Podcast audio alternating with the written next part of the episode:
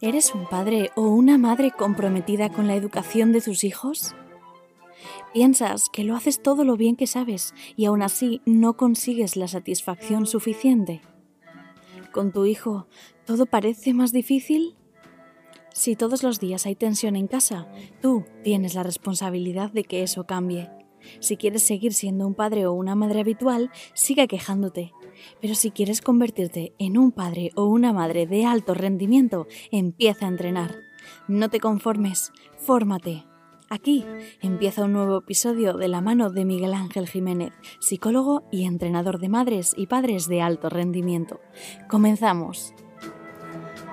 Bienvenidos y bienvenidas todos a un capítulo más del, podcast Madres y Padres de Alto Rendimiento.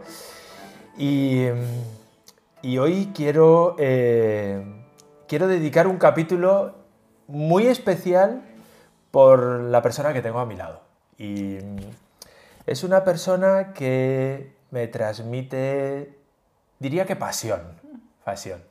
Es una persona a la que quiero mucho, que ya conozco desde hace un tiempo y que, y que me encanta contar con, con, ella, me ayuda también en este proyecto. Pero hoy la tengo a mi lado porque quiero que eh, charlemos ¿no? De, de, su función como madre. Al final, eh, esto se trata de qué hacemos ¿no? para ser madres y padres de alto rendimiento y yo creo que ella ya lo es. Ya lo es. Eh, ella es una, una, mamá de dos niñas, que ahora nos contará un poco si quiere, y, y que además, pues, eh, bueno, su vida la ha llevado a, a, vivir en distintos países, ha vivido en Venezuela, en Panamá, y ahora, pues, eh, actualmente vive aquí en España, ¿no? en, en Asturias. Y y creo que nos puede aportar mucho, nos puede aportar mucho de su visión como madre, su experiencia en todo esto, y es lo que quiero eh, hoy que, hablemos en este, en este capítulo. ¿no? Ella es eh, Ornella Salas, bienvenida, mucho Ornella. Mucho gusto. Gracias por, por, por acceder a, a, esto. Sé que, que, te cuesta un poco, sí. te cuesta un poco hablar de, ¿no? de, de, tu experiencia como madre, pero, pero yo sé que, que, nos puedes aportar muchísimo. ¿no? Bueno, a mí por lo menos me has aportado muchísimo. ¿sí? Yo te agradezco un montón, por, primero por considerar que soy eso, que soy, que soy una madre de, de alto rendimiento me impresionó mucho cuando me hiciste la invitación. Yo dije, ¿qué? Le dije, Orlando, mira lo que me dice Miguel. Me impresionó un montón y te lo agradezco, Miguel. Me, me, a ver, me agarra de sorpresa, pero digo, bueno, gracias, gracias que, que ves eso en mí. Y, y, bueno, a lo que podemos conversar, no sé, tú me dices. A claro ver si, sí. mi, si mi experiencia de repente, a ver si mi experiencia puede valerle a alguien que se haya encontrado en las mismas situaciones que yo me encontré y por las que yo decidí de repente dar un paso más en esto de ser mamá, pues bueno, pues maravilloso. Tomando en cuenta que, bueno, es desde mi experiencia y desde lo claro. que yo he vivido y desde mi mapa y, y, mi lente, ¿no? Claro. El objetivo de este podcast es hablar con, con profesionales que nos aporten, ¿no? Pues eh, su conocimiento, su experiencia, recursos para convertirnos en esas padres, esos padres, esas madres de alto rendimiento. Pero también creo que es muy importante que las, que las mamás, en este caso como tú, eh, compartan ¿no? su experiencia, porque, porque es, yo te noto más cerca, ¿no? No digo que los profesionales no lo estén, pero, pero evidentemente cuando hablamos como psicólogos, como pedagogos, como tal, hablamos desde, también desde una teorización. Cuando hablamos desde la experiencia sí. personal, pues eh, metemos ese valor añadido, ¿no? que yo creo que todos nos identificamos fácilmente con una mamá, aunque vaya por delante que cada uno ha tenido su experiencia, lo ha hecho como ha podido, lo ha hecho como ha sabido, ¿no? y, y, evidentemente pues cada uno está en un momento determinado de su vida como madre o como padre. ¿no? Claro. no y ser buen ma buena madre o buen padre, pues yo creo que no es una meta a la final. Eso es un camino infinito. un infinito que mientras más lo caminas, te van saliendo más cosas. Y tú dices, guau, pero si yo pensé que ya había pasado esto y estoy otra vez sintiéndome confundida, estoy otra vez buscando ayuda, estoy otra vez diciendo, ¿qué hago aquí? Cuando yo pensé que había pasado ya la, la primera, la primera infancia de mis hijos, y dije, bueno, maravilloso, uf, salí de lo peor. Y cuando digo, ¿qué, ¿pero de qué peor? ¿De qué estás hablando? Sí, yeah. Mira lo que te viene aquí, que no sabes qué hacer con eso, que lo ves como un monstruo. Entonces, bueno, nada, vamos a empezar a caminarlo pasito a pasito para que deje de ser un monstruo, sino que deje de ser un miedo al que yo vaya acompañando. Exacto. Un miedo que camine conmigo, que yo creo que siempre los voy a tener.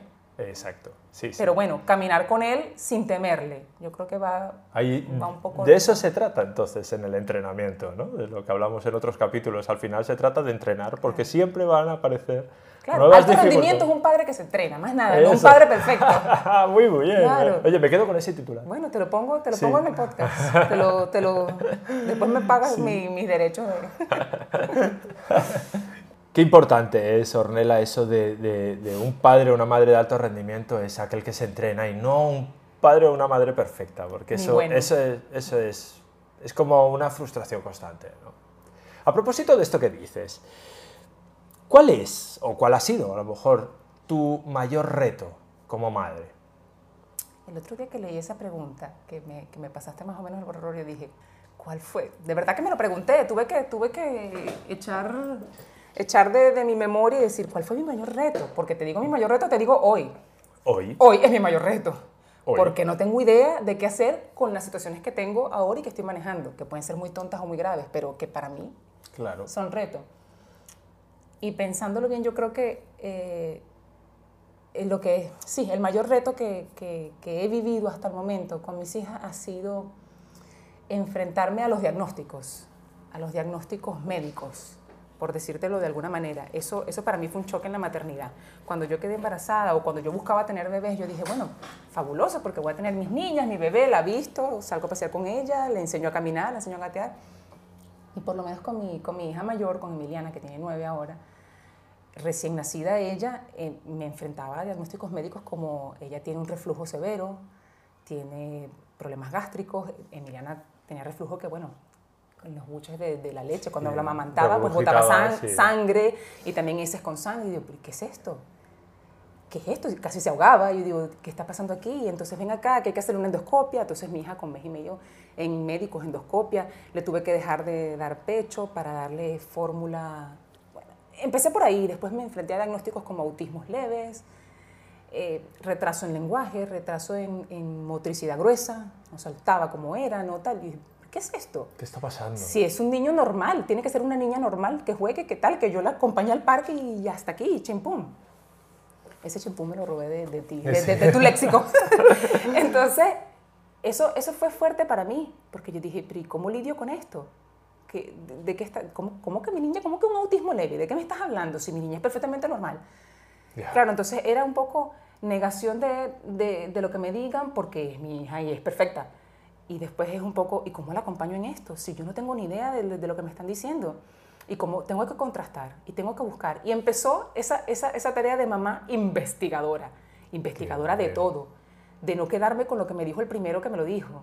Y venga para acá. Y eso me lo dijeron, por ejemplo, eso de que mi hija tenía un pequeño autismo leve, la mayor. ¿Por qué no prestaba atención al nombre? ¿Por qué no señalaba algunas cosas con un año? Y yo no puedo quedar con esto. ¿Cómo que autismo? No. Eso fue en Venezuela, una la pediatra que yo tenía en Venezuela. Pues me fui a Panamá y al pediatra de Panamá, ¿cómo ves tú esto? Tal. Eh, refiéreme a una neuróloga para yo. Me refirió con una neuróloga. Venga acá, ahora con una terapista de lenguaje, ahora con tal. Y exploré todas las opciones que tenía en mi mano. Y a la final, pues terminó siendo. De hecho, el, el- diagnóstico fue: no, que, que autismo nada. Lo que pasa es que hay un exceso de repente de pantalla. Prueba a ver, elimina dispositivos móviles. Claro, en ese momento estaba muy de moda la tablet para el niño, porque viajábamos mucho también. Mira que pone la tablet, que mira qué tal. Entonces, claro, eso estaba de cierta forma haciéndola. que no llevara al curso normal de su desarrollo neurológico, quizás, no sé si será el término. Entonces, claro, ya allí empecé yo a estar como alerta de las cosas. Yo, claro, ya va, es que, es que yo tengo aquí una tarea. Ser mamá no es tener mi muñeca para vestirla. Aquí tengo yo Qué una... importante esto que estás diciendo. Claro, tengo, tengo una tarea aquí. O sea, esto no es, venga, dale, dale el, el biberón, ven, bañala, vete de viaje, vete a Disney y vete tal, que era un poco más o menos la idea que yo tenía, la idea fantasiosa que yo tenía en mi cabeza. Y allí empezó la Ornella, que de periodista de, de profesión pasó a ser periodista de mamá. No sé, empecé a investigar como todo. Y eso me enseñó a mí a estar allí, a estar allí. Yo tengo que estar allí, yo tengo que ver, tengo que atender, porque nadie va a hacer esto por mí y no puedo dejarles a la buena de Dios, a mis peques. Eso. Nadie va a hacer esto por mí. Claro, después vino Marcela a los dos años de nacer Emiliana fue un poco más relajado porque ella vino un poco más, más hechecita. mi Marce fue como que, bueno, ok, no tuve tanta cosa con ella, me pude dedicar más a Amy y bueno, y Marcela me compensaba en eso, no me dio tanto trabajo, entonces claro, pude atenderlas a las dos, creo yo que por igual. También te digo, a lo mejor Marcela más adelante me reclamará, mira que me deja. Lo hará. Lo hará. lo hará. Lo hará. De seguro lo hará. Pero fue una mezcla perfecta, mis dos hijas fueron una mezcla perfecta y a partir de allí empezó una, una etapa en mi vida maravillosa, maravillosa, que no es que me realicé por tener hijas, sino que mis hijas me ayudaron a realizarme y a darme cuenta de todo lo que puedo hacer, de todo lo que soy capaz, de todo lo que puedo aprender. O sea, casi, casi soy enfermera como tú.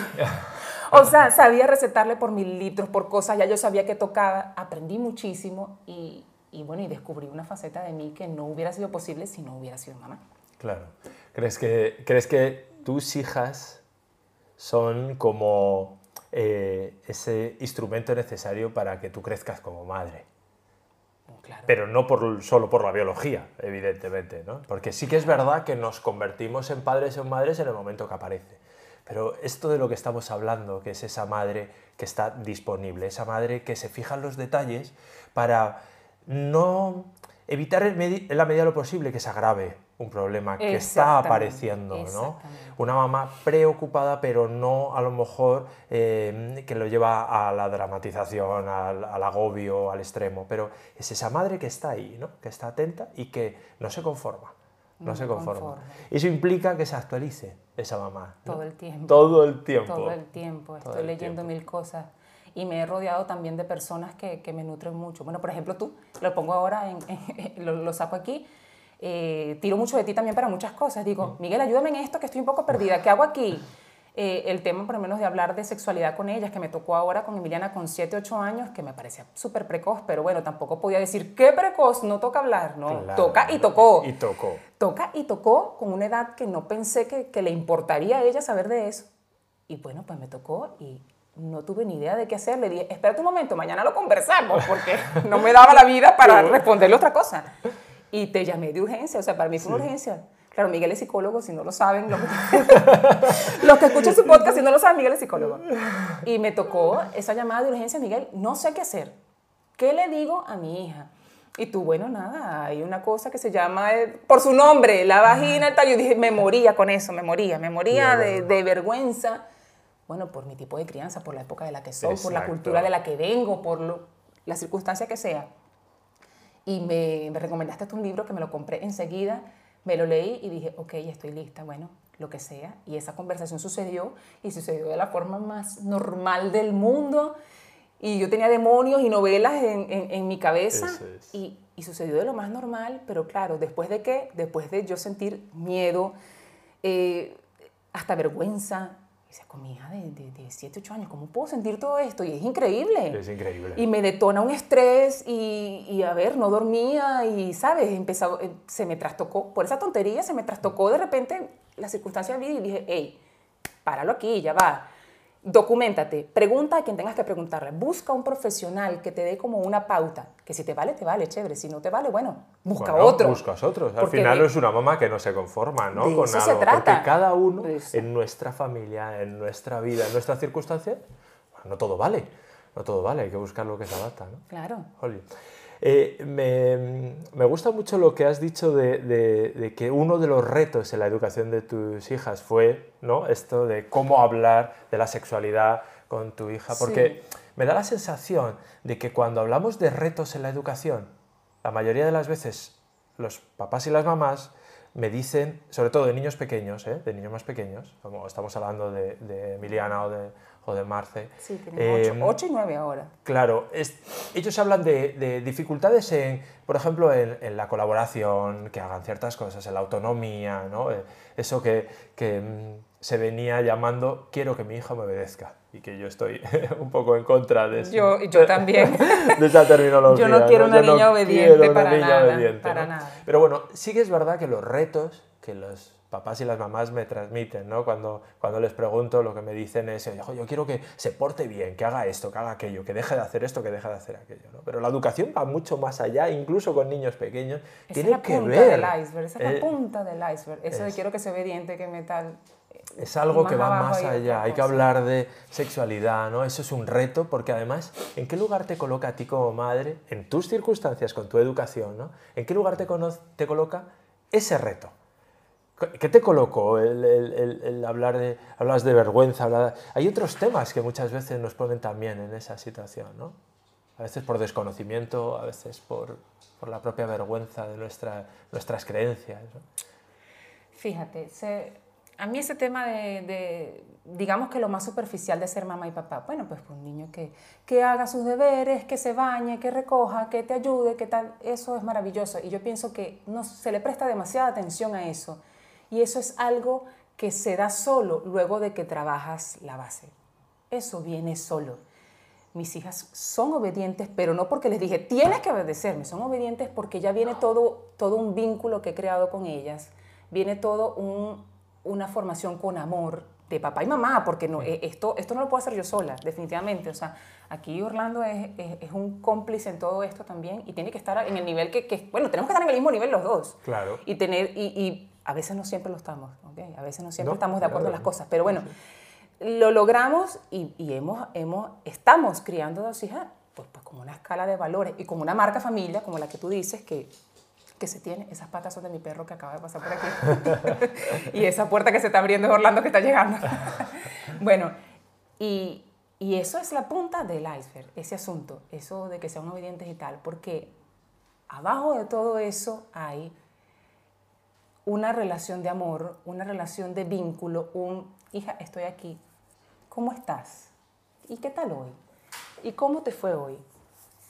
Y mire, y ese- esa amiga es nueva, ese amigo es nuevo, cuéntame de él, porque tampoco quiero yo guiarla a que tenga cierto tipo de amigos que me gustan a mí o que haga cierto tipo de actividades que a mí me tal.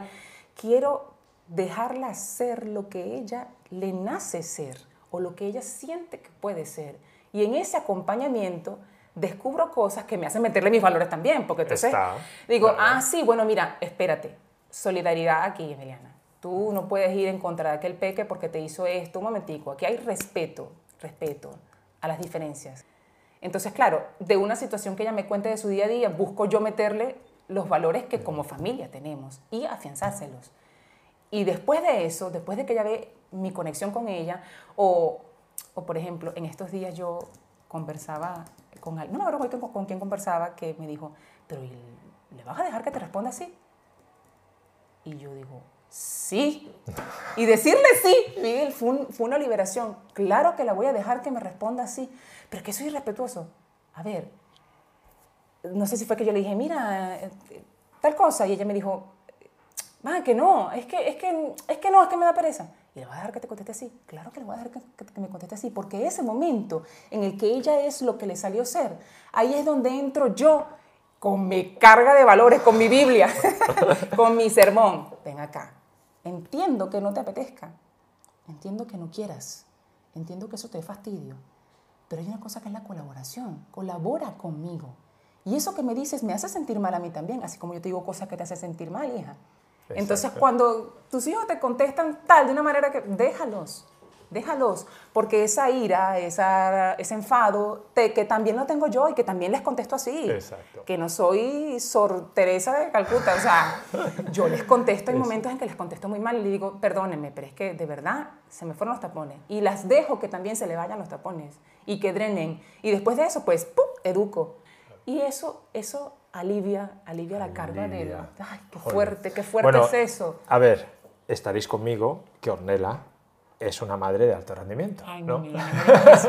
Que yo te estoy contando aquí mi verborrea loca. De-. No, de- está- es fantástico, es fantástico. Fíjate, quiero sacar por, por, por, por ponerle eh, eh, en valor ¿no? lo, que, lo que has dicho como, como un titular. Es, nos fijamos en lo que queremos de ellos, ¿no? en esos aspectos que no deja de ser importante, ¿no? que es esa colaboración, con, que colaboren con nosotros, que hagan, que no hagan y que eh, se porten de la manera que nosotros consideramos que es la adecuada, todo eso.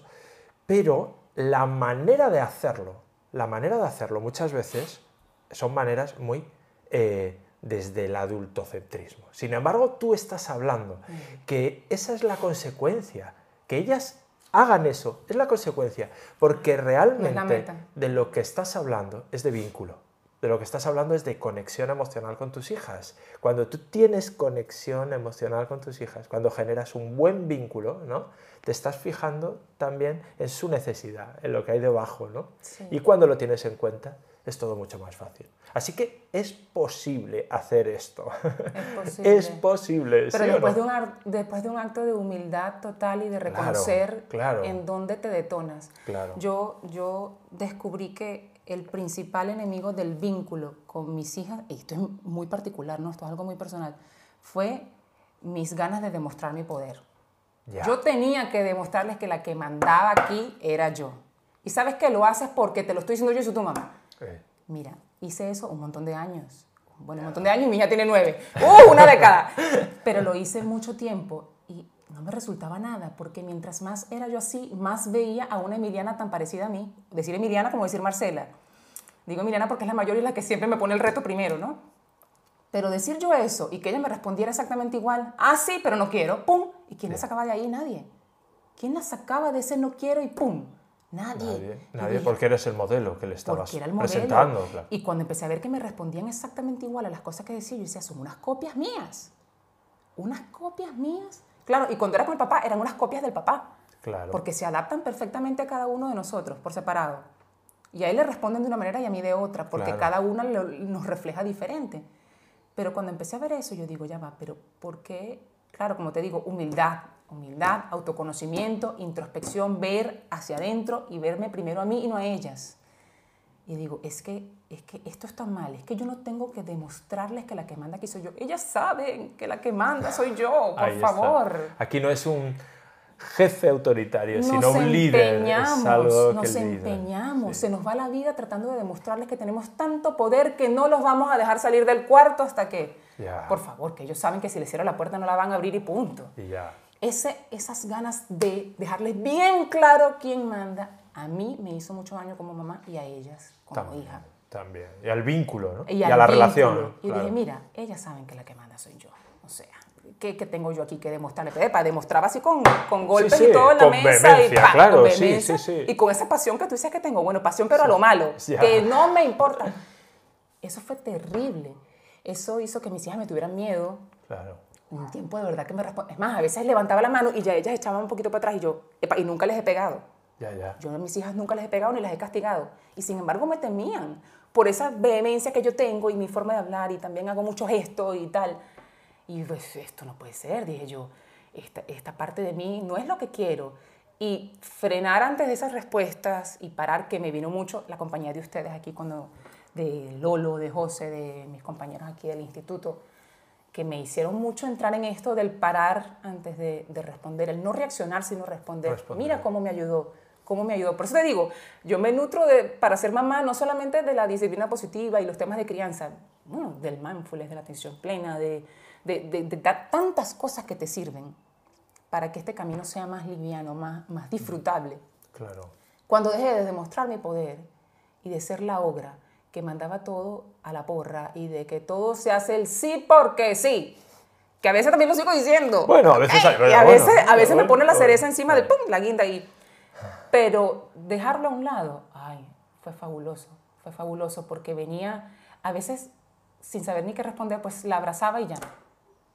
Mamá, es que me dijiste que me hablaste. Venga, acá, entonces la abrazaba así y digo, a ver, vamos a empezar otra vez. Y pedir perdón. He pedido perdón las veces, o sea, no te imaginas cuántas veces he pedido perdón a mis hijas y mis hijas no pasa nada, mamá.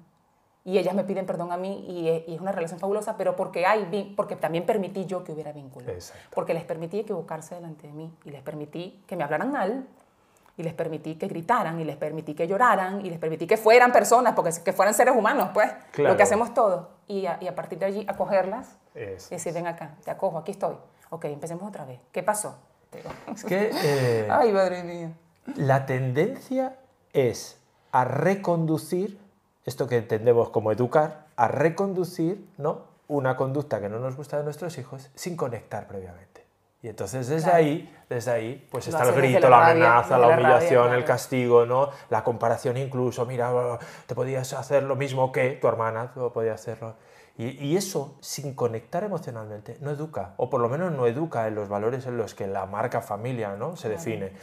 Sin embargo, tú estás hablando de yo conecto emocional con mis hijas, emocionalmente con ellas, y una vez que siento que he conectado, entonces puedo puedo reconducir. Cuando bajamos la guardia a las dos. Exacto. Cuando bajamos la guardia a las dos. esa, esa, impulsividad que tenemos a veces los padres y las madres en querer ¿no? que las cosas sean de otra manera y reaccionamos. O cuando nos dejan mal delante de alguien y nos responden de una manera delante de personas y tú dices, si no lo agarro aquí, ay, ese sentimiento ahí, esa duda. De exposición hasta pública y del juicio del otro, ¿no? Mira cómo se, mira cómo se batió en el piso ahí. Mm, a ver, bueno, una vez me contaba eh, Francisco Castaño, que, que, escribió el libro ¿no? de, de, adolescentes, decía que esa situación le ponía a él en, a veces en un compromiso tremendo en la puerta del instituto porque encima las madres le conocían y a ver qué hace el del libro. ¿no? sí, sí, sí, claro, porque este es el que sabe. Encima el que sabe, ¿no? Entonces, a veces, ¿no? cuando nos conocen y saben, saben que nos dedicamos a esto, encima puede ser hasta, ¿no? Pero tenemos que trascender, tenemos que trascender. Yo creo que eso, porque el foco sigue estando, nuevamente lo, lo, lo decimos, ¿no? El foco sigue estando en la necesidad de nuestros hijos, en esa conexión y en ese reconducir al margen de lo que pueda decir la gente de nosotros o lo que pueda pensar en un momento determinado. Claro. Y porque a la final el adulto eres tú. y el que tiene herramientas eres tú, ellos no. Eso. ellos, la inteligencia emocional, el que la está, y es más, no es que la tenemos nosotros, la estamos desarrollando. Yo estoy en completa construcción eh, eh, en, este, en este proceso de la inteligencia emocional si tú todavía sientes que, que pierdes los estribos, imagínate a tu hijo. Claro. Ponte en sus zapatos, que fuiste niño. Yo siempre recuerdo mis, mis miedos de niña, cómo me sentía yo de niña. y he tenido que resignificar muchas de esas cosas, porque claro, fue con una emoción muy infantil y ahora de adulta pues las veo diferentes. Claro, hay que editarlo. Hay que editarlo, hay que editarlo y la vida es eso. Oh, el adulto eres tú, el que tienes herramientas eres tú. Hay una frase de mi suegra que, bueno, no sé si es de ella, pero ella, a ella fue que se la escuché, que ella siempre dice, hay padres para hijos, no hijos para padres. Claro, cada quien la puede interpretar como le venga, ¿no? De la forma en la que a mí me viene es, es en esta. Hay padres para hijos. No esperes que tu hijo, que mi hijo me llame cuando sean adolescentes, o sea, que mi hijo me busque. No, el padre. O mi hijo cambie. mi hijo va a cambiar. Espérate que él entienda, para que entienda cuánto yo y lo que yo he hecho por... No. No. Hay padres para hijos. Tú te tienes que preparar para tu hijo, no tu hijo para ti. El adulto eres tú y siempre lo vas a hacer. Exacto, y esa es la madre de alto rendimiento, es esa, la que se hace responsable de ciertas cosas y toma la iniciativa y cambia, ¿no? Porque por ahí, por algún sitio tiene que empezar, ¿no? Y, Ornella, ¿cuál, ¿cuál es tu mayor miedo en la educación? Si quieres, si quieres compartirlo con nosotros ahora que no nos oye nadie. Infinitos, de, de infinitos. Mi mayor miedo, muchos, muchos paso incluso desde el tema de sexualidad, de, cómo ellas lo van a ir descubriendo, qué me puedo encontrar yo allí también, que sepa yo manejar, sin entrar en mucho detalle en eso porque cada quien ve la sexualidad de una manera diferente. Uno en particular, que lo tengo, bueno, en este momento, en el futuro será otro, es, tengo miedo de que ellas no sepan poner límites, por generalizarlo. Y eso va aplica todo, al acoso, al acoso sexual o al acoso de un adulto o al bullying o al el abuso, el abuso de otra persona. psicológico, el abuso un tipo de relación eh, ¿no? Eh, asimétrico, por decirlo de alguna manera. Cualquier tipo de relación asimétrico, ya sea laboral, personal. Ahora estoy muy enfocada, ese es mi miedo actual, estoy muy enfocada en eso. Me preocupa que ella no sepa manejar por lo menos la invitación de un adulto a entonces, claro, trato de darle como herramientas de eh, tipo, hijas, este es tu cuerpo, para ti, tuyo. Respeto, hay un límite allí, pon límites. Y se lo digo en cosas tontas, con, en cosas con las, con las compis del cole. Es que ella me dijo que yo tal. Bueno, Emiliana, o bueno, Marcela, ven acá. En ese momento tú dices, un momento, eso me hace sentir mal, eso me duele, no me trates así. Pon límites incluso con los profesores. Y que no, ojo, y que no quiero crear niñas contestatarias, ¿no? Que todo es ta, No, no, es límites. Cuando un profesor viene a ti a decirte cosas que tú no consideras correctas, tú tienes que hablar y decir, profesor, con todo respeto, yo no considero que eso sea de esa manera, tal, o lo que sea que suceda. Habla, exprésate. Tengo miedo de que callen cosas, de que oculten. Eso le tengo mucho temor a eso. O de que me oculten a mí, que lo harán. Que lo harán. Que me ocultarán un millón de cosas. Esa es una parte de trabajo personal tuyo que nos queda. ¿eh? Claro, que ahí voy yo, ya, ya leeré otro libro, te preguntaré luego. Pero que me oculten cosas y que se metan en un lío gordo por temor a que mamá me diga que me equivoqué o que mamá me diga tal. No quiero que me vean como la juez que les va a decir si estuvo mal o bien. Quiero quitarme ese, ese, esa, esa máscara de soy la juez que va a decir si te equivocaste o no, hija. No. Tengo mucho miedo a eso y a que no sepan decirle a alguien para. Esa parte del límite, ese es mi miedo actual. Madre. Voy sufriendo allí, Madre, voy en madre. mi procesión, pero bueno. Estás, eh, estás hablando de cosas, ¿no? De aspectos tremendamente importantes. Pero será muy tremendamente- intenso para esta edad de ella. Le estaré dando demasiada intensidad yo a eso. ¿Me estoy apresurando o qué? Eh, Ah. eh, convertimos este, este en, en una consulta, en consulta psicológica con Miguel. Qué bueno. Mira, me parece maravilloso. Y me parece maravilloso, te voy a decir. em, claro, cuando, cuando una mamá se propone eh, actuar frente a un miedo concreto, puntual de algo, ¿no? Pues también es verdad que las estrategias van muy enfocadas Sí. a algo concreto y puntual. Sí, sí. ¿vale?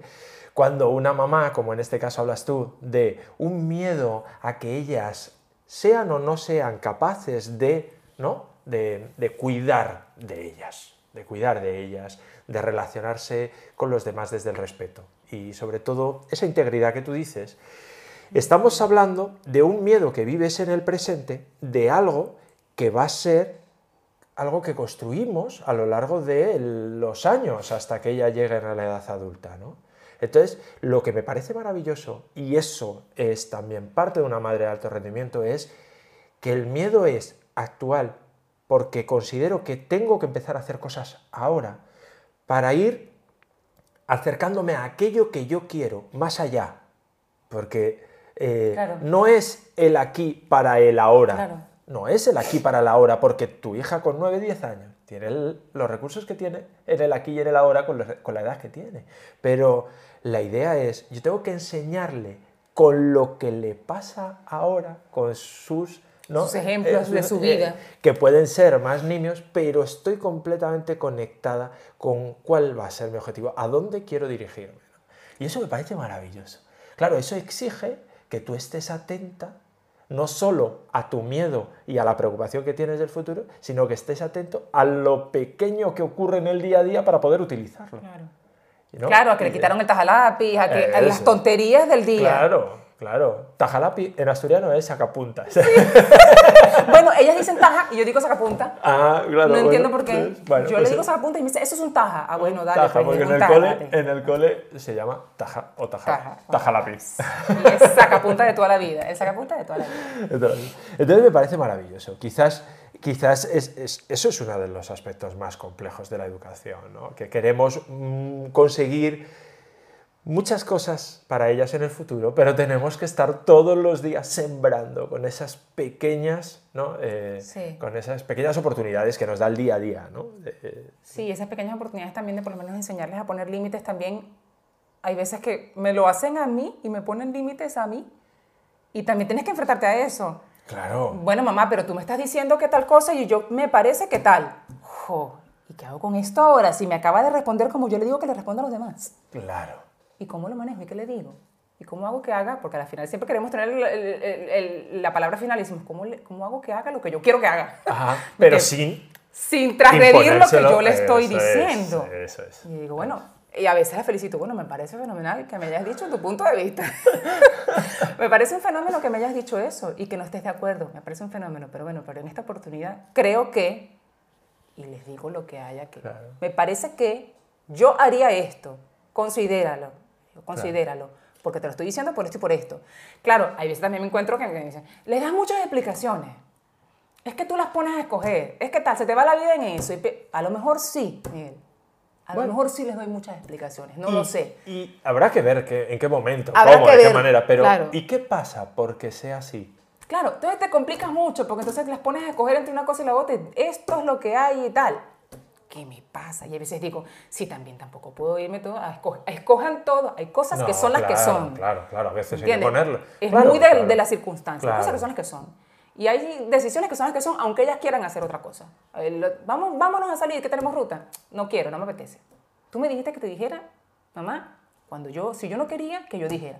Es verdad, tú no quieres, gracias por decírmelo. Entiendo que no lo quieras, pero hay que irse. Ya vamos está. y vamos. Y, pero no, Y no necesitas cabrearte, no Claro. necesitas tal. Y a lo mejor ella se frustra y a lo mejor tal, pero nos vamos y nos vamos y ya está. Y no pasa nada, ¿no? Y, y luego se le reconoce que viene y, se, y, y además se le, hace, se le hace ver lo importante que es que toda la familia pues en ese momento haga la actividad. O, Sí, y tenemos, tenemos que aprender a manejar esas, esas oposiciones que nos hacen Mm. nuestros hijos. Hay que mantener el equilibrio. Todo, todo va de ir viendo. Das de un lado, quitas del otro. Claro. E- Ese equilibrio es Bueno, difícil. y forma parte del que- sistema. La, la familia es un sistema, es un engranaje, ¿no? Y, y unos tendrán más pesos en algunas decisiones y otros menos, pero, pero todo es un sistema y todos tienen que formar parte del sistema. Si no los tenemos en cuenta dentro del sistema, pues evidentemente empieza a rechinar eso, ¿no? Y, y lo, y lo comprobamos día a día con estas familias que tienen tantas, tantas, tantas dificultades dentro, que no digo que, que tú no tengas dificultades en tu familia, ¿no? Claro, Dentro claro de lo que es la educación, pero, pero todo fluye un poquito, todo fluye un poquito más. Has dicho, has dicho una cosa, o vienes ya eh, de alguna manera eh, mostrándolo implícitamente en lo que estás contando, eh, la, la relación que existe entre tu autoconocimiento o el desarrollo personal tuyo ¿no? y la relación y la educación con tus hijas. ¿Tú crees que hay relación entre el autoconocimiento de los padres y la relación o la educación con sus hijos? Bueno, desde mi punto de vista, toda, toda la relación. Es que de hecho mi autoconocimiento empezó por lo que mis hijas me reflejaban de mí, claro, por la rabia con la que yo contestaba, por la forma en la que manejaba las situaciones, que claro, que lo veía yo en ellas, ¿por qué me habla así? Y después digo, pero es que me está hablando igualito a mí. Allí, en ese momento, fue que me hizo clic todo eso y digo, ya va, ¿pero por qué? ¿Por qué respondo así? ¿Qué pasa en mí que ellas detonan eso que me da tanto? ¡Ay! Y el autoconocimiento vino cuando me miré a mí y dije, ya va, pero es que o atiendo esto, que me pasa cada vez que ellas me dicen algo, que no lo puedo contener y me voy con todo mi poder y toda mi rabia a decirles qué tal, ¿por qué no voy hacia adentro a ver de dónde sale? ¿De dónde sale eso? O sea, ¿qué me pasó a mí en algún momento que de repente aprendí a funcionar de esa manera? Pues y nada, y estoy muy cómoda haciendo así. Y cuando ya veo en ellas que no me funciona, pues entonces tengo que, que- tengo que verlo aquí y decir, un momentico, o sea, esto, esto puedo eliminarlo. Y si no puedo, tengo. Si siento que no puedo ahora, tengo O que por lo tratar de menos poder. Quiero hacerlo. ¿no? Y quiero, y, la, Claro. y la intención es poderosa, porque cuando hay intención, tú vas, y vas, y vas, y tratas de lograrlo. Mm. A lo mejor no terminaré nunca de hacer este trabajo introspectivo y esta, este, este autocono- autoconocimiento y esta mejora. A lo mejor no termino nunca, Miguel, pero Bueno, en el, pero en el camino vida, es un camino de vida, claro, claro. y porque tienes, tienes que reprogramarte, Claro. resignificar muchas cosas de antes y darles otro valor menos emocional y decir, ah, a lo mejor lo interpreté así, pero pudo haber sido otra cosa. Claro. Y le quitas entonces la rabia a recuerdos, a momentos, y vas como, como sanando, si se, si se le puede Sí, decir así. y, y cuestionándonos ciertas creencias o ciertas ideas que tenemos que parece que estas cosas son así. Sí, grabadas en yo- la piel que- Eso es, tatuada ahí hasta en lo más profundo, ¿no? que no nos sirve. Y hoy no te sirve porque No ha cambiado sirve. mucho lo de ahí fuera, ¿no? Ha cambiado No mucho sirve. lo de ahí fuera, claro. Y eso, eso ha, si- ha sido, para mí ha sido maravilloso porque me ayuda hasta, hasta en mi matrimonio, en mi relación de pareja. Bueno, básicamente yo creo que el primer espejo que tenemos es, es la pareja. Es la pareja, es el otro. ¿no? Y, y cada día que veo cosas que yo considero malas en mí y ya las acepto y les pongo nombre, mm, también empiezan a perder importancia. Entonces, mm, bueno, sí, es verdad que soy así y me detono esto y respondo con mucha rabia, pero bueno, ok, aquí lo tengo, ya está, lo nombro, lo tengo, pero ya cuando lo vuelvo a hacer yo digo, ¿ves? Lo volviste a hacer, para un momentín, para un momentín y trata de hacerlo diferente, busca hacerlo diferente, busca hacerlo diferente, pero porque ya me conocí, porque ya sé qué, porque cuando escucho esto, respondo esto. Pues entonces cuando lo escucho, ya sé que voy a responder porque me he conocido Eso. y digo, bueno, lo voy a hacer diferente. ¿Y cómo es diferente? No sé, pero va a ser diferente. Claro. Pues respondo otra cosa que no lo tengo todo en mente todo el tiempo, pero Pasa, bueno. claro. Tal, y si respondo otra cosa, veo otros resultados y digo, bueno, pues también me valen este, esto me vale más que aquello. Y a lo mejor vuelvo otra vez a responder como respondí antes, pero voy en ese proceso de tal. A veces es cansón, Miguel, que lo hablábamos antes de, de Sí. empezar a grabar.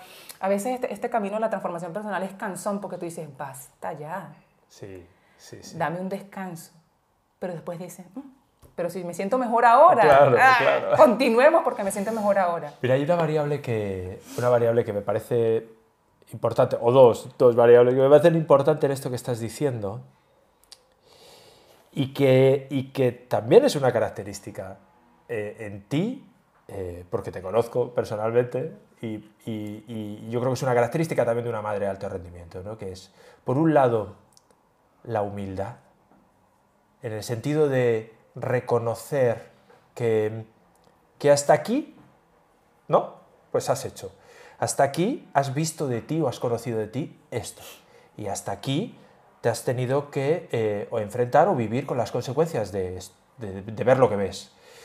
Pero que desde esa humildad es, "Mm, esto no me sirve, esto no lo quiero, esto no, no, no puedo seguir de esta manera, ¿no? necesito ver algo más, necesito profundizar un poco más. ¿no? Y entonces esa humildad se convierte en esa honestidad con uno mismo ¿no? y, y es asumir la responsabilidad que uno tiene Sí, de- para con su vida, para con su pareja, que ahora, bueno, pues eh, ya que lo has sacado te, te preguntaré, pero también eh, la honestidad con, con- con el otro. Y en este caso también con tus hijos, ¿no? O sea que creo que es importante ser humilde para darse cuenta, ¿no? Y reconocer ciertas cosas y luego ser honesto. Honesto en el sentido de, de coherencia y de responsabilidad, ¿no? Sí, ser honesto. A veces tenemos que aprender a decirnos, bueno, a ver, es- esto es delicado porque se puede interpretar de muchas formas, ¿no? Pero tenemos que aprender a decirnos cosas malas.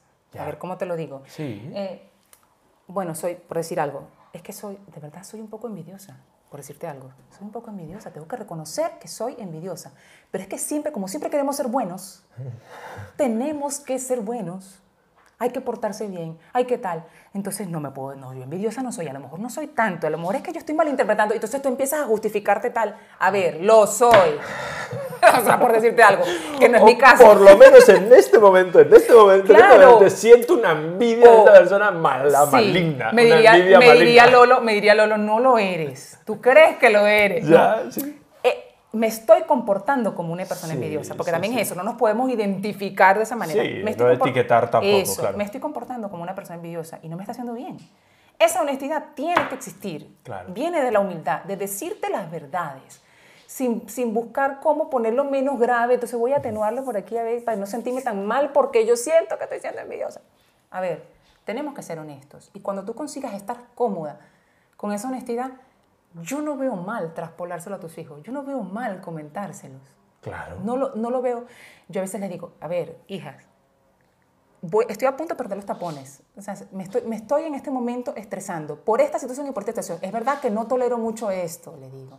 Me falta tolerancia en esto. Entonces me estoy poniendo en este momento caliente. Te estás haciendo responsable estoy- también, ¿no? En ese momento, Claro. pero... Entonces dije, vamos a parar un poco porque ya me estoy molestando un poco. Hablamos ahora. Eso se lo he dicho infinidad de veces a ella. Hable- Hablemos. Tengo que ser honesta en mis limitaciones. Y al menos yo, que a, ver, a otra persona le parecerá un signo de debilidad, que también, al menos yo me siento cómoda diciéndoselo a ella, incluso a mi marido. Le digo, a ver, yo en este momento de verdad estoy, estoy sintiéndome así y reconozco que esta no es la manera y tal. Dame un chance, porque no lo veo claro, no lo estoy viendo claro. Hablemos en otro momento, o sea, ¿Y ya? esa honestidad, decirnos en, en nuestra intimidad las cosas que tenemos mal y decir, sí, estoy siendo esto. ¿Qué hay de malo en eso, Miguel? No. Nada. nada. ¿Por qué nos nada. cuesta tanto decirnos la verdad a nosotros mismos? Imagínate a otra persona. Ya. Quizás se confunde, no sé, quizás se confunde con, con eh, atacar a la autoestima. Y yo creo que va en, el- en la línea contraria incluso, ¿no? Es decir, cuando tú te dices eso que dices de, de decirte lo malo, no quiere decir que no nos lo digamos con amabilidad. Con amabilidad. Claro. Y sabiendo que no, no, no necesariamente lo somos. Lo estamos Lo siendo en ese estamos momento, siendo lo estamos y- viviendo y- en ese momento. Y yo puedo ser un juez muy, muy, muy, muy duro conmigo mismo. Y, y evidentemente eso te puede llevar a, a- a, bueno, pues a que te afecte en tu autoconcepto, ¿no? tu autoestima, pero, pero también es verdad que a veces necesitamos ser ese juez amable, si quieres, para, bueno, para esa honestidad que hablamos. ¿no? Por ir, por ir eh, terminando, porque yo estaría hablando contigo Ah, no, días. cinco horas. Por hablar, si nos pagaran por hablar nada más, mira. Maravilloso, me encanta, me encanta. Por me hablar. encanta escucharte, ¿no? Ya, fíjate. Eh, a ver, siendo dos entidades, por decirlo así, distintas, una la pareja y otra la maternidad o la paternidad, es eh, indudable que están unidas cuando hay pareja, digo, cuando la hay, ¿eh? Ya. que hay madres y padres que a lo mejor no tienen pareja. Pero cuando existe la pareja, eh, entendida por dos personas, da igual, ¿no? Eh, y hay hijos, ¿tú crees que, en tu, en tu experiencia, que es importante también esa estabilidad, no solo personal, que hablábamos ahora en el desarrollo personal, esa estabilidad, aunque haya diferencias, aunque haya discusiones, aunque haya momentos de crisis, aunque- ¿crees que es importante la estabilidad también en la pareja para la educación? Ay, claro. Sí. Sí, lo es. o el crecimiento también de la pareja para que haya ¿no? una buena eh, crianza. Sí, es que mucho, mucho de lo que sucede en pareja tú lo ves reflejado en tus hijos. Hablando de que estés separado, eh, te hayas divorciado, la mamá vive en un lado, el papá en el otro, o vivan juntos, los hijos son parte y parte.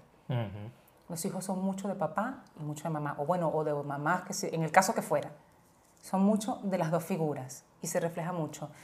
En los momentos en los que, como todo matrimonio, pues eh, Orlando y yo hemos pasado por etapas súper buenas y también etapas en las que hemos tocado, hemos tocado fondo y eso se ha visto también en, en las niñas. Claro, también está el hecho de que, de que como adultos hemos sabido mantener, mantener cierta intimidad en esos problemas que hemos tenido. Y de cara a las niñas, no es no ser reales o no ser honestos, pero de cara a las niñas tenemos que ser papá y mamá. El Orlando esposo y la Ornella esposa eh, para otra cosa. Es. Que también hay momentos en los que nos han visto discutir y hemos tenido que decir, hija, denos un segundo que estamos, papá, papá y mamá están hablando. Claro. Nunca las hemos hecho parte de, de esas discusiones, ni mira, dile a tu papá que o dile a tu mamá qué Claro, tal. claro. Ellas nunca han sido parte de nuestros desacuerdos, porque papá y mamá van a estar de acuerdo siempre siendo papá y mamá. Ahora, Ornella y Orlando, los esposos, son otra cosa. Exacto. Son dos entidades distintas. Dos entidades diferentes, pero se engranan de pero una se manera. Tienen que engranar, claro. De una manera, porque es que al final no veo cómo no. Claro, no veo no, cómo no, no. claro. Sí, a veces, no sé si te pasa que tú ves niños en la calle y tú dices, seguramente el papá es aquel o la mamá es aquella. Es que los niños se parecen, los niños se parecen a sus padres. Claro. "Esta seguro, la, la mamá es aquella seguro, porque es que... está-". Y es así, Sí. es sí, así, sí. uno sin quererlo, cosas de la naturaleza, no sé, pero... Pero tú, tú vas formando con tu ejemplo, con lo que tú Claro. eres. Incluso la manera en la que manejamos la discusión. Pues Claro. ellas, cuando discuten, hacen lo mismo que nosotros. Eso es. Bueno, le dice una a la otra, bueno, Marcela, vamos a dejar de hablar en este momento, porque no nos estamos... ta-". Y digo, mira tú, tal cual como de repente Claro. el papá y yo nos hablamos en alguna oportunidad. Claro, Ellas, lo- los niños lo sienten, los niños lo notan. claro. Eso no hay, no hay cómo ocultarlo. Sí, por lo menos en mi parte, bueno, a ver, es lo que yo hago. Hay que tratar de mantener esas discusiones aparte de, de- de ellas, porque papá y mamá son una cosa que no son marido y mujer. Eh, para mí, sí, sí hay que establecer una línea, o al menos es lo que yo hago, establecer una línea en eso. Sí, sí, sí, sí, porque dependiendo, bueno, en cualquier edad, ¿no? Pero, pero creo que ellos no, no necesitan ver muchas veces ciertas discusiones o ciertas conversaciones de No los padres. necesitan. Tampoco, yo creo que tampoco es necesario que les aislemos completamente de una realidad. Claro. Y es que podemos tener diferencias, porque el conflicto en sí mismo es, está, va a estar siempre, va a estar el conflicto. me ¿Y cómo dice- resolvemos mí me pasa eso? que ella me dice, mamá, estás roja, porque de repente estoy llorando por algo. Y digo, sí, es que, es que estaba llorando, pero ¿por qué estás llorando? No, es que tuve una discusión con tu papá. Pero está bien, estoy bien. Ok, Ya está. ya está. Les No, vale- no- les no vale es eso. malo el conflicto, claro, No. es malo el conflicto. Y me ven llorando. ¿estás llorando? ¿Te sientes mal? Ya me dice, ¿te sientes mal? Sí. Ah, bueno, mamá, espero que se te pase. Pues, que también, que a mí me gusta que normalicen el que, el que yo llore. Claro. Yo- y, y lloro un montón, por lo menos una vez por semana. Prescripción del psicólogo. Sí, llorar una vez por semana. Lloro un montón por cosas que me agobian. Y, Claro. y ellas lo ven súper normal. Y a veces le digo, hija, ¿estás bien? Llora un rato. Y a veces le digo, la mando a llorar, llora un rato para que te desahogue.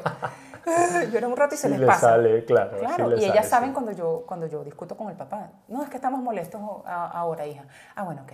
Pero saben que no pasa a más.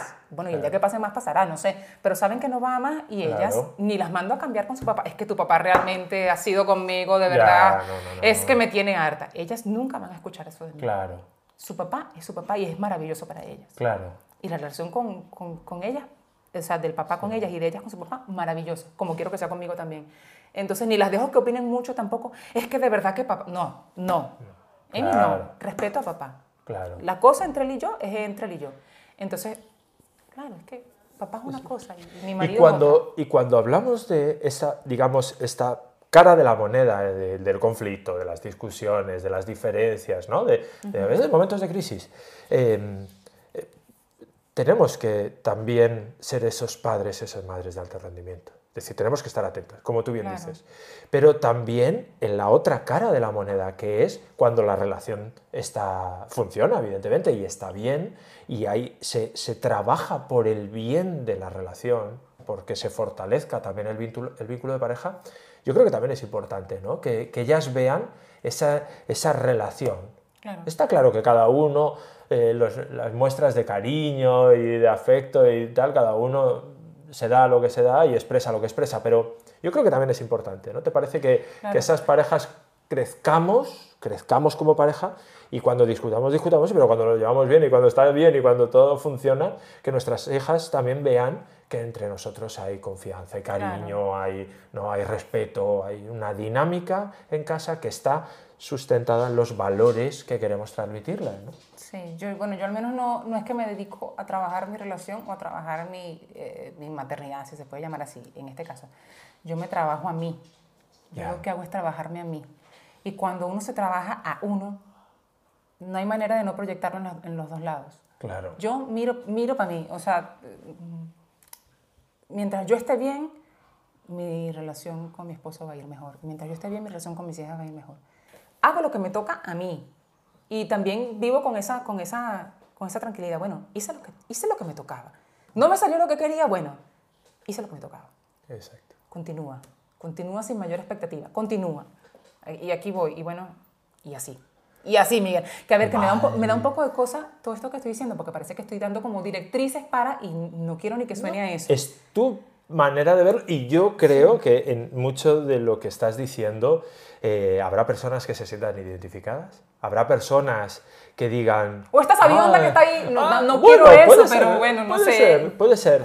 Pero también, también a mí me parece que puede ser como cualquier persona ¿no? que, que ha pasado por, por, por el podcast y que va a seguir pasando, es, eh, son referentes. Son referentes, es decir, un modelo. No es ni bueno ni malo si para ti no es ni bueno ni malo. Pero si para la persona que escucha esto eh, lo que tú dices le sirve de referencia para eh, ir, a mí me parece fantástico. De hecho, considero que todo lo que, lo que dices, ¿no? y que mucho compartimos, evidentemente, creo que es muy, muy valioso. Muy valioso, Gracias, Ornella, muy valioso. Creo que es, es un trabajo que se ve, que has hecho y que como familia habéis construido de, de- de mucho tiempo, ¿no? Y que seguís en eso y seguís muy comprometidos con eso. Ay, que y sigo eso se sintiendo no- miedo. se Sigo sintiendo miedo igual, Exacto, y por donde hemos empezado.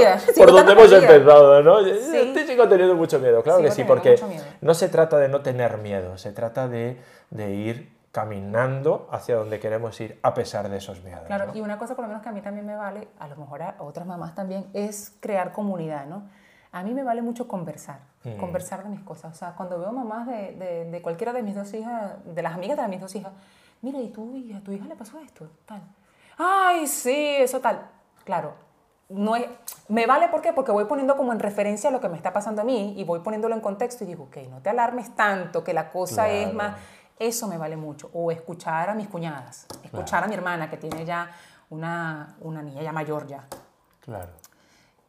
Es diferente, o sea, te, te ayuda a, a poner en contexto y dije, ok, no estoy tan mal. O cuando voy, por ejemplo, cuando hice la formación contigo, del cómo hablar a tus hijos, que que escuchas a los demás y tú dices, ya, yo también he estado allí, Claro. ya, pero fíjate que hice esto y pude salir de eso. Claro, es que se puede salir de casi todo, Claro. de casi todo, bueno, por lo menos, ok, pones hacer comunidad en esto. Sí, sí, sí. Sea en tu chat de WhatsApp con las mamás tal, sea con las vecinas que tú hablas, sea con, en el cole, con lo- como sea, hacer comunidad te ayuda a que los demonios que tienes adentro sí, sí. se calmen y digas, es que no me está pasando solo a mí. Claro. Que es como trillado decirlo, pero es así, no me está pasando solo a mí. sí, sí, sí. O- mira, El grupo, el grupo ayuda. el ¿no? grupo ayuda. Sí. El grupo ayuda, ayuda por lo menos a, que- a que le bajes dos, pues a que le relajes Sí, y digas, bueno, ok, Eso, las mamás que participan en el grupo que yo tengo de Sí. consulta online, ¿no? Eso que es lo poderoso de esa herramienta. Exacto. Eso el, es lo poderoso. el- el vernos, aunque solo sea un ratito todas las semanas y tener ese espacio para compartir esas pequeñas dificultades que tenemos en el día a día y ver que no estás sola o no estás solo en eso porque le pasa a más mamás y a más papás y que además... pues eh, ellos han podido utilizar herramientas que a ti no se te han ocurrido, a lo mejor. ¿no? Pues es- Exactamente. y tú dices, eso- ole, ¿verdad? ¿Cómo no pensé en eso? eso, eso, es mar- eso es maravilloso, ¿no? Y esos foros, esas, esas- esos espacios, pues yo creo que cada vez eh, va a haber más y los hay, ¿no? Y, y- y- y yo lo disfruto muchísimo porque, porque creo que es, que es muy necesario. Ornella, muchísimas gracias. Gracias, un Miguel. Placer, un un placer para mí estar Bueno, contigo en este proyecto también. Un Pues placer sí, sí, sí, es, es- es un honor. Pues hasta aquí el, el capítulo de hoy. Ha sido, ha sido, como os decía al principio, pasión pura. Pasión.